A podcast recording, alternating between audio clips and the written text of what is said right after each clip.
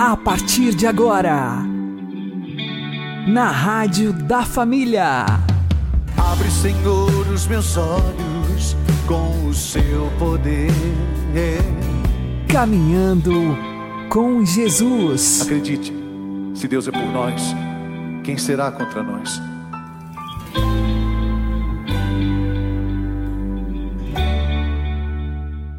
Olá, meu querido irmão, minha querida irmã, ouvintes da Rádio Regional Esperança. Eu sou João Cláudio e este é o programa Caminhando com Jesus. Oremos. Inspirai, ó Senhor, as nossas ações e ajudai-nos a realizá-las para que em vós comece e para vós termine tudo aquilo que fizermos. Por Cristo Senhor nosso. Amém. Santíssima Virgem Maria, Mãe de Deus, rogai por nós. Castíssimo São José, patrono da Igreja, rogai por nós. No capítulo 19 do Evangelho segundo São Mateus, um grupo de fariseus pergunta a Nosso Senhor se é lícito dispensar a mulher com uma carta de divórcio. A resposta de Cristo é mais do que reveladora. O divórcio, embora tenha sido permitido no Antigo Testamento devido à dureza de coração do povo escolhido, não faz parte do desígnio originário de Deus para a família humana. No princípio, ou seja, antes da queda de nossos primeiros pais e da consequente introdução do pecado no mundo, a união entre homem e mulher devia ser única e indissolúvel, isto é, de um com uma para sempre. Jesus aproveita a ocasião desta resposta para elevar o casamento à dignidade de sacramento da nova aliança e dessa forma resgatar na sua integridade o que sempre foi o projeto divino para o matrimônio. A família cristã, portanto, é sinal visível daquela unidade e indissolubilidade que Deus quer ver realizadas em toda a união matrimonial. O casamento é lugar de abnegação. É o espaço em que se matam o homem velho e o egoísmo, tudo em prol da família, do bem dos filhos, da salvação e santificação dos outros. É, portanto, um caminho que edifica e conduz a Deus. A unidade e a indissolubilidade, longe de serem um fardo insuportável, constituem duas realidades poderosas que os casais têm em mãos para, quando assumidas conforme os desígnios de Deus, crescer em santidade e imitar aquele amor fidelíssimo que Cristo tem e sempre terá à sua igreja. Por isso o homem deixa o seu pai e a sua mãe para se unir à sua mulher, e já não são mais que uma só carne.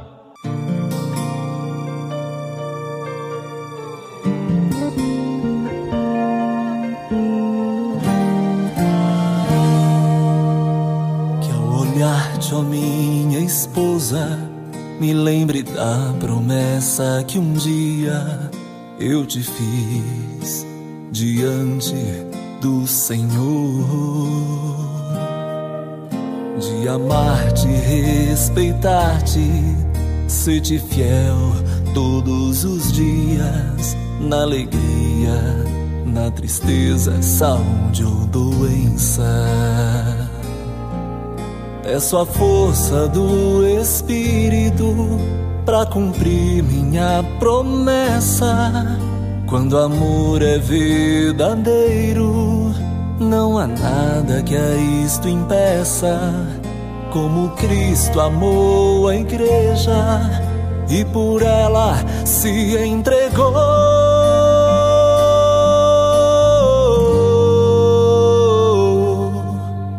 Assim quero te amar, ó minha esposa.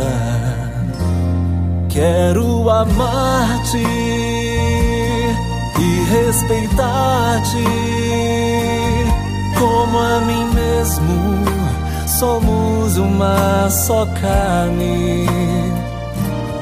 Quero amar-te e respeitar-te como a mim mesmo. Somos uma só carne.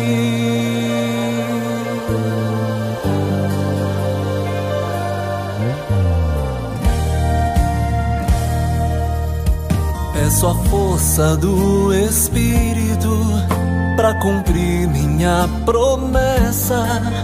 Quando amor é verdadeiro, não há nada que a isto impeça. Como Cristo amou a igreja e por ela se entregou.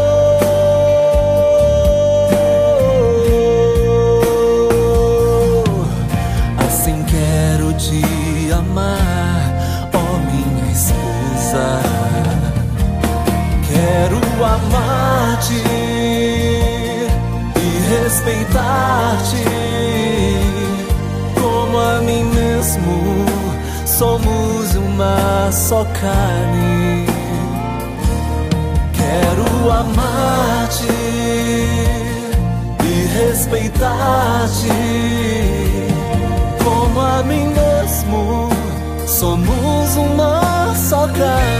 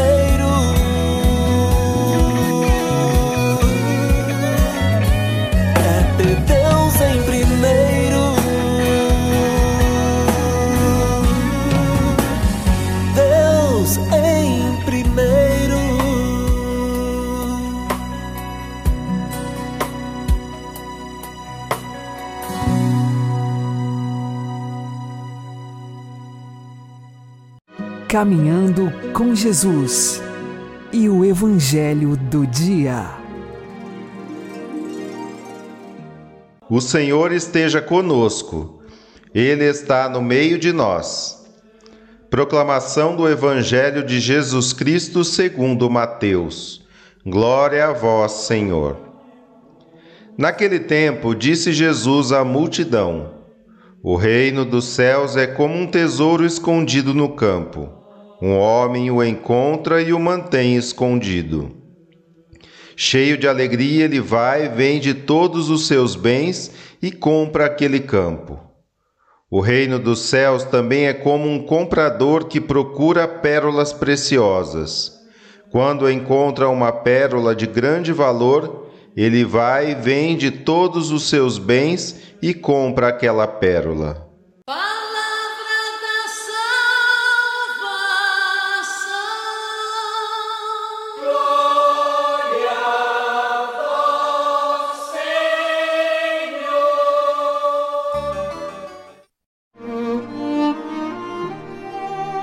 Agora, a homilia diária com o Padre Paulo Ricardo.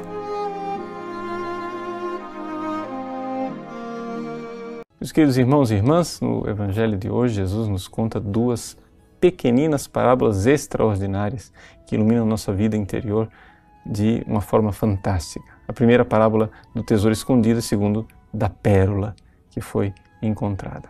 O que é que nós vemos nesta parábola? A primeira delas, a realidade do tesouro escondido. O reino dos céus é como um tesouro escondido num campo. Um homem vai e alegremente vende tudo que ele tem para adquirir esse tesouro. Primeira coisa, o reino dos céus é um tesouro escondido. Por que escondido? Escondido na fé. Aqui nós temos que entender isto: que este tesouro está escondido na fé, Deus se esconde de nós. Deus não se revela plenamente. Deus está envolto num véu e nós podemos chegar a Ele através da obscuridade da fé. E por que Ele quer isto? Porque Ele quer o nosso amor.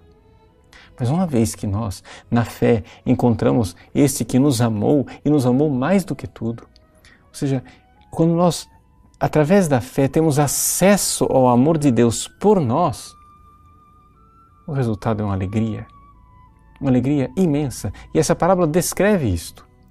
Por quê? Porque a alegria é o primeiro fruto que brota no coração daquele que sabe que é amado.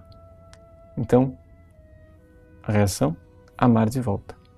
Amar de volta, aqui na parábola é expresso por esse vai e vende tudo. Ir e vender tudo, quer dizer renunciar a tudo por aquele que renunciou a tudo por mim.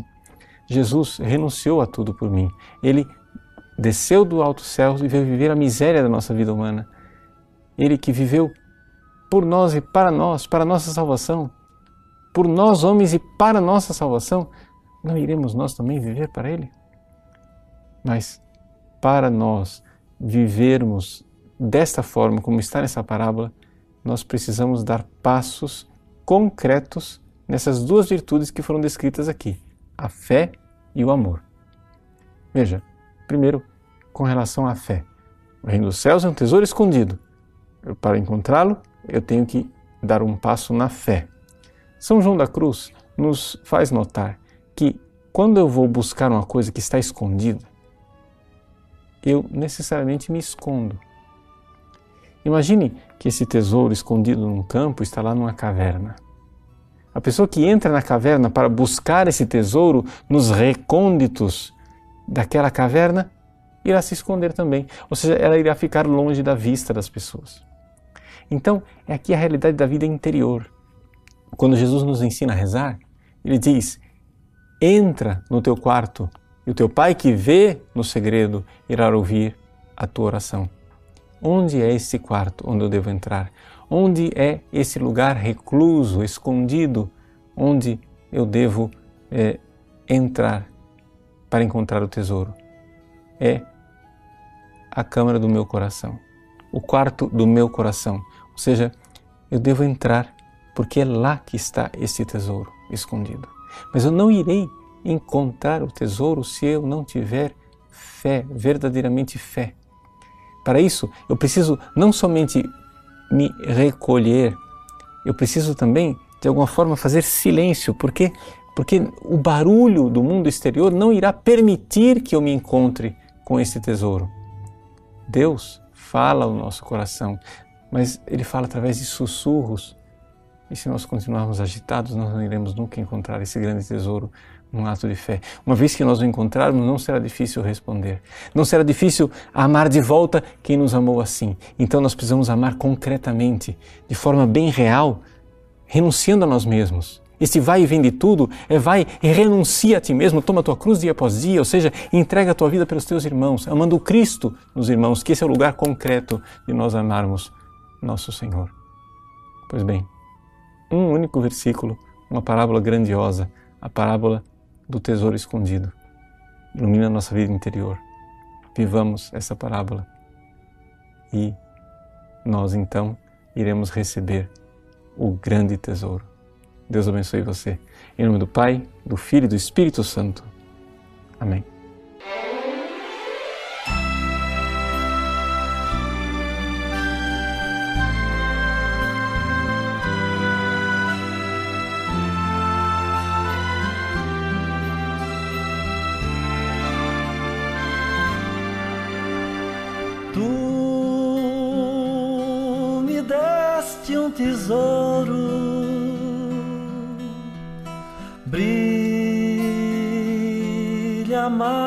Que o sol. Não, ninguém mais o levará, porque está dentro de mim.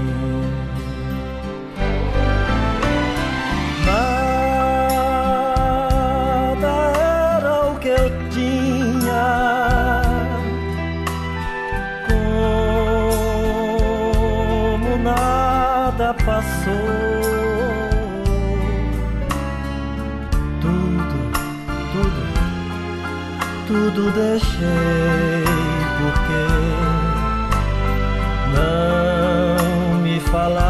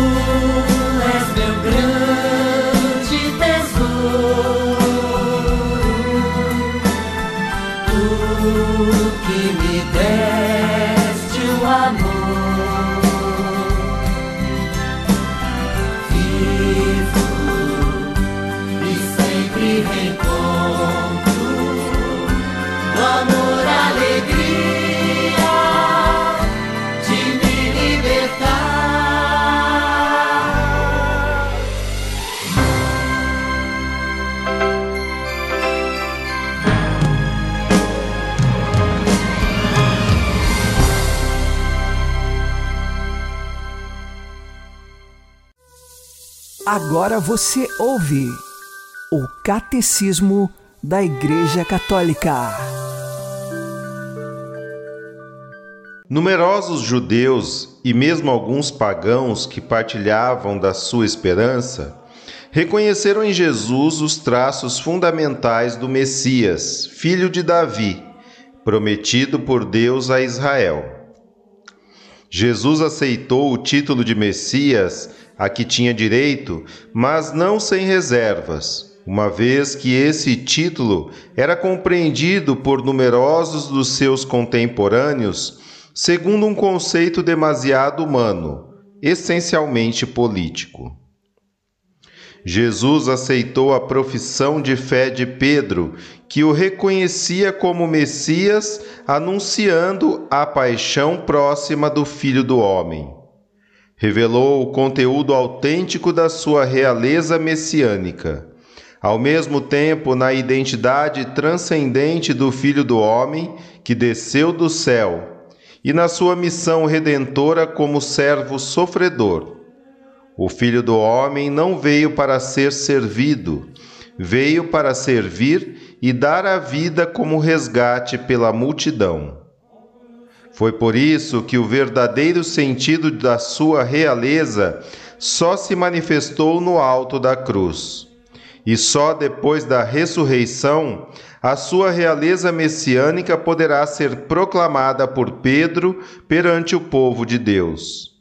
Saiba, com absoluta certeza, toda a casa de Israel, que Deus fez Senhor e Messias esse Jesus que vós crucificastes.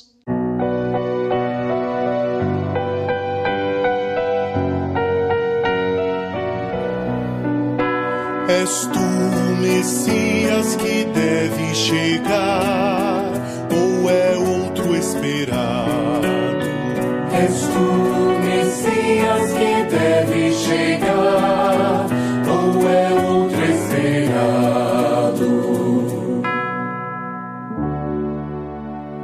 Porque os povos agitados se revoltam porque tramam as nações projetos vãos, porque os reis de toda a terra se reúnem contra o Deus onipotente, o seu ungido.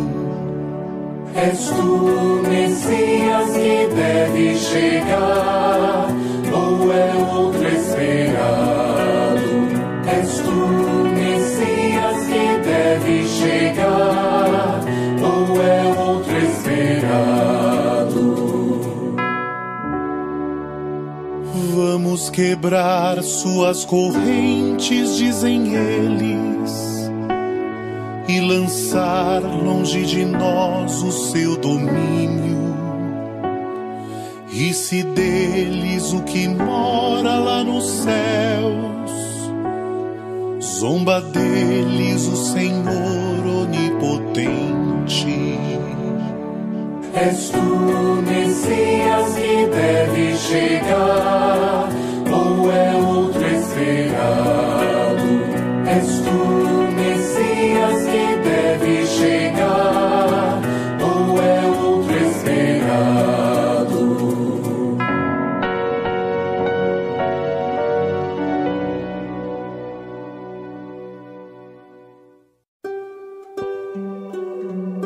Caminhando com Jesus e o Santo do Dia. Meus queridos irmãos e irmãs, com grande alegria celebramos hoje a festa de Santa Rosa de Lima. É a primeira santa canonizada da América Latina e uma grande santa, uma santa de sétima morada. Então, para nós, uma grande alegria nós sabermos que o nosso continente, desde os seus inícios, teve santos, foi visitado pela graça de Deus através da santidade. E, como diz o, o Papa Bento XVI, de uma certa forma, Santa Rosa de Lima é, personifica a igreja da América Latina. Ou seja, uma igreja onde as pessoas vivem a pobreza de uma forma geral, por causa de ser um, um continente onde existe muita pobreza, mas grande devoção e proximidade com nosso Senhor Jesus Cristo. Então, quem foi Santa Rosa de Lima? Santa Rosa de Lima nasceu no final eh, do século XVI, né? 1586. Então, vamos lembrar, né? O Brasil foi descoberto em 1500. Nós estamos só 86 anos depois da descoberta do Brasil. E ela eh, viveu numa família empobrecida. Vocês sabem que o Peru né, é muito rico em prata. E ali as minas de prata, de ouro e a, a, a mineração foi uma coisa assim estupenda. O Peru era sinônimo de riqueza. Né? Portanto, o, o vice-reino do Peru era uma fonte de riquezas enorme para a Espanha. E a família né, da, de Santa Rosa era de conquistadores, né? É, espanhóis que tinham vindo e tinham vindo para trabalhar nessa coisa da, da mineração. Acontece que eles empobreceram porque o, a empresa deles faliu e ela teve que viver é, na pobreza. Ela, então, vivendo nesta pobreza, ela trabalhava para vender pequenos produtos artesanais, cultivava rosas e vendia rosas, né? Ela é a padroeira é, dos floricultores. E como ela era muito bonita, logo desde criança ela recebeu o apelido de Rosa. O nome dela não é Rosa, o nome dela é Isabel Flores e Oliva. Então, a Isabel, desde pequenina, recebeu o nome de Rosa, tão bonita que ela era. Acontece que, embora os pais quisessem casá-la, ela fez um voto de celibato, quis se entregar é, a Jesus e não gostava né, que as pessoas a chamassem de rosa, porque achava aquilo uma vaidade, né, que era uma apreciação da beleza física dela. Até que Nossa Senhora apareceu para ela. Nossa Senhora apareceu para ela e disse: Eu gosto que você seja chamada de Rosa. Né? E então, é, dali para frente, Rosa começou a se chamar Rosa de Santa Maria. Né? E a partir deste nome, ela se consagrou a Deus, um pouco como é, Santa Catarina de Sena. Existem muitos paralelos, muitas coisas semelhantes da vida de Santa Rosa de Lima e Santa Catarina de Sena. As duas eram dominicanas seculares, né? ou seja, viviam no celibato, no mundo. Rosa vivia no fundo da sua casa e é, numa intimidade muito grande com Jesus, com Nossa Senhora. Várias vezes lhe aparecia Nossa Senhora, aparecia Jesus, aparecia o menino Jesus. E um dia, né, é, Nossa Senhora e Jesus apareceram e fizeram com que ela repousasse em seus braços e colocaram uma coroa de rosas na cabeça dela. Eu gostaria de, de chamar a atenção para uma coisa é, também muito importante, que eu acho que é, podemos tirar de lição para a nossa vida espiritual, que é o fato de que Santa Rosa de Lima né, tinha sempre, é, diante da presença dela, o seu anjo da guarda. O anjo da guarda estava sempre presente. Né? E essa presença é, do anjo da guarda, de contínuo auxílio para ela, foi realmente um, um, um companheiro constante. A, a, a, o relacionamento de Santa Rosa de Lima com o anjo da guarda é realmente algo é, comovedor. Vocês sabem que no meu site eu fiz um curso recente a respeito né, de anjos e demônios e ali a gente mostra como realmente essa realidade dos anjos é importantíssima para a nossa vida espiritual. Né? É, muitas pessoas desconhecem o mundo angélico e acham que esse negócio de anjo é uma conversinha que a gente, né, que os católicos contam para as crianças, né? Ai, reza pro anjinho da guarda. Ah, o anjinho da guarda, etc, etc. Então, assim, é uma coisa para crianças. Mas, gente, nós temos que entender o seguinte: nós estamos nesse mundo numa batalha, né? E, como diz o próprio São Paulo, as Sagradas Escrituras nos dizem, nos dizem né? não é, é contra a carne, contra o sangue que nós estamos lutando, mas contra os espíritos malignos espalhados nos ares. Então, se nós estamos nesta situação em que nós temos legiões e legiões de demônios que não fazem outra coisa não ser querer nos levar para o inferno, nós precisamos né, do auxílio dos nossos anjos da guarda. Então, é, aqui as pessoas precisam tomar essa consciência. Então, Santa Rosa de Limas, para nós, é um, um, um, exemplo claríssimo de uma santa. Né? Ela morreu bem jovem, morreu com 31 anos de idade, mas uma santa que foi tão unida a Jesus, tão unida a Maria, que o seu anjo da guarda era visível para ela constantemente. Deus não deu a você a graça de ver o seu anjo da guarda. Mas Deus deu a você a graça de ter com você o seu anjo da guarda sempre. Agora imagine: nós temos ao nosso lado uma pessoa santíssima que está a nosso serviço dia e noite e a gente ignora. Quer dizer, isso é um, uma coisa de, de, realmente assim que raia a maluquice. Como que você não aproveita né, esta presença. E não é somente um único anjo. Tem o seu anjo da guarda, mas é, também ajudando você estão outros anjos. Né? Porque os anjos são miríades e miríades. Então, Santa Rosa de Lima nos dá este exemplo claro de relacionamento íntimo, com ela como tantos outros santos. Né? Os santos todos têm essa presença dos anjos como uma realidade muito clara. Então, aqui uma santa, uma grande santa de sétima morada, que morou no nosso continente, logo no início da nossa história, e que para nós é um exemplo luminoso de relacionamento com o nosso santo anjo. Vejam, nós é, podemos pegar dos nossos santos anjos uma grande inspiração vendo o seguinte: como é que nós amamos a Deus?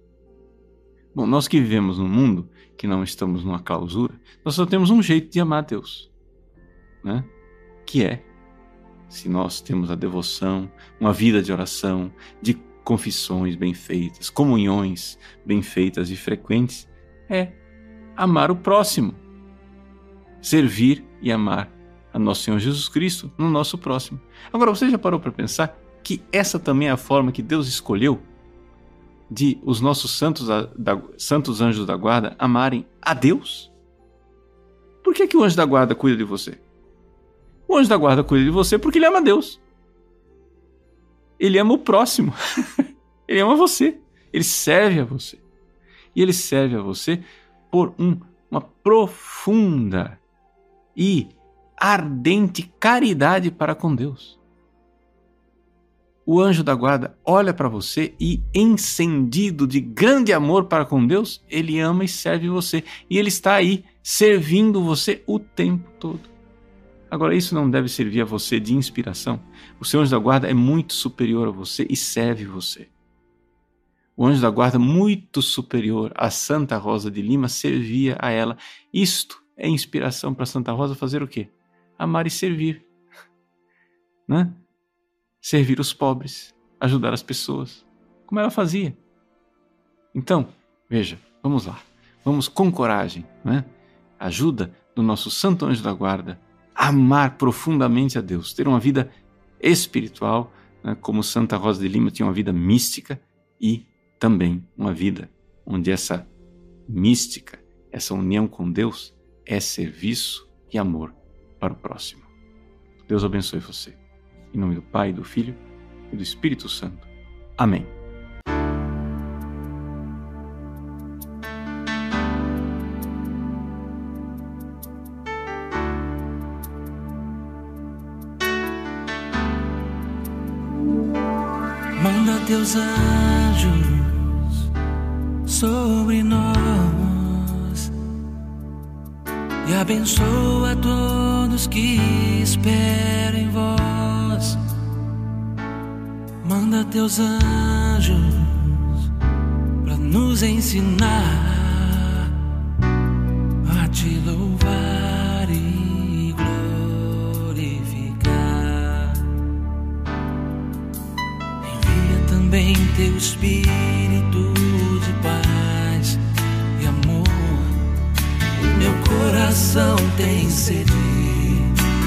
Do meu Criador. Envia, Senhor, os teus anjos para nos resgatar,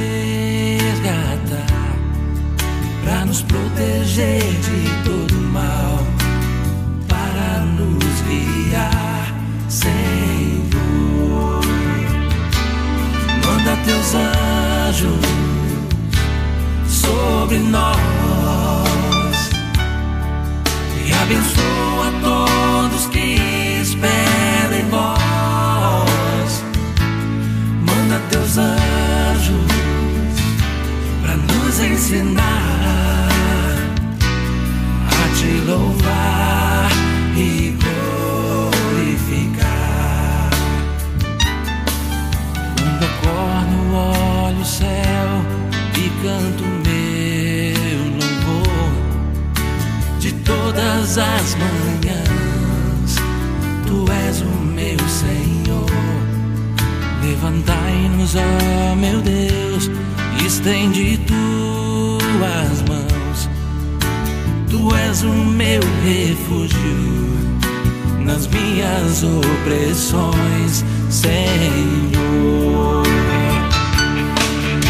Confio em vós,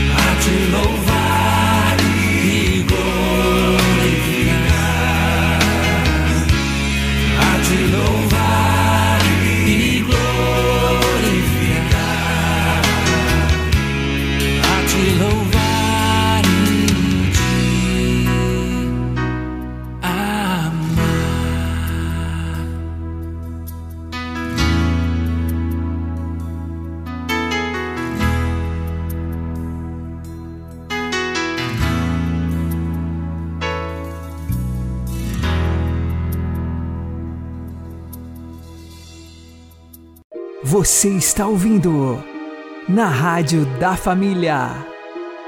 Caminhando com Jesus. Peçamos a intercessão de Santa Rosa de Lima. Santa Rosa de Lima, pequena rosa do Peru, tu que soubeste amar verdadeiramente Jesus com um coração generoso e depreciaste as vaidades deste mundo para abraçar-te a sua cruz desde a tua mais terna infância. Tu que entendeste que em meio às tribulações vêm as graças concedidas por nosso Senhor e que são a verdadeira escada ao céu. Faze com que amemos como tu a Jesus e Maria e a Santa Cruz brindando este grande amor aos mais desvalidos, aos que necessitam de nossa misericórdia, de consolo, servindo-os como se fosse ao mesmíssimo Jesus. Intercede por nossas pobres almas para que, pela graça de Deus, levemos nossa cruz com alegria. Ensina-nos a imitar tuas virtudes para que, seguindo teu exemplo, possamos gozar de tua amorosa proteção junto à nossa mãe Maria em todo o nosso caminhar até o céu. Para lhe dar glória a Deus pelos séculos dos séculos. Amém. Santa Rosa de Lima, rogai por nós. Uma boa noite a todos, que Deus abençoe vocês e continuemos caminhando com Jesus.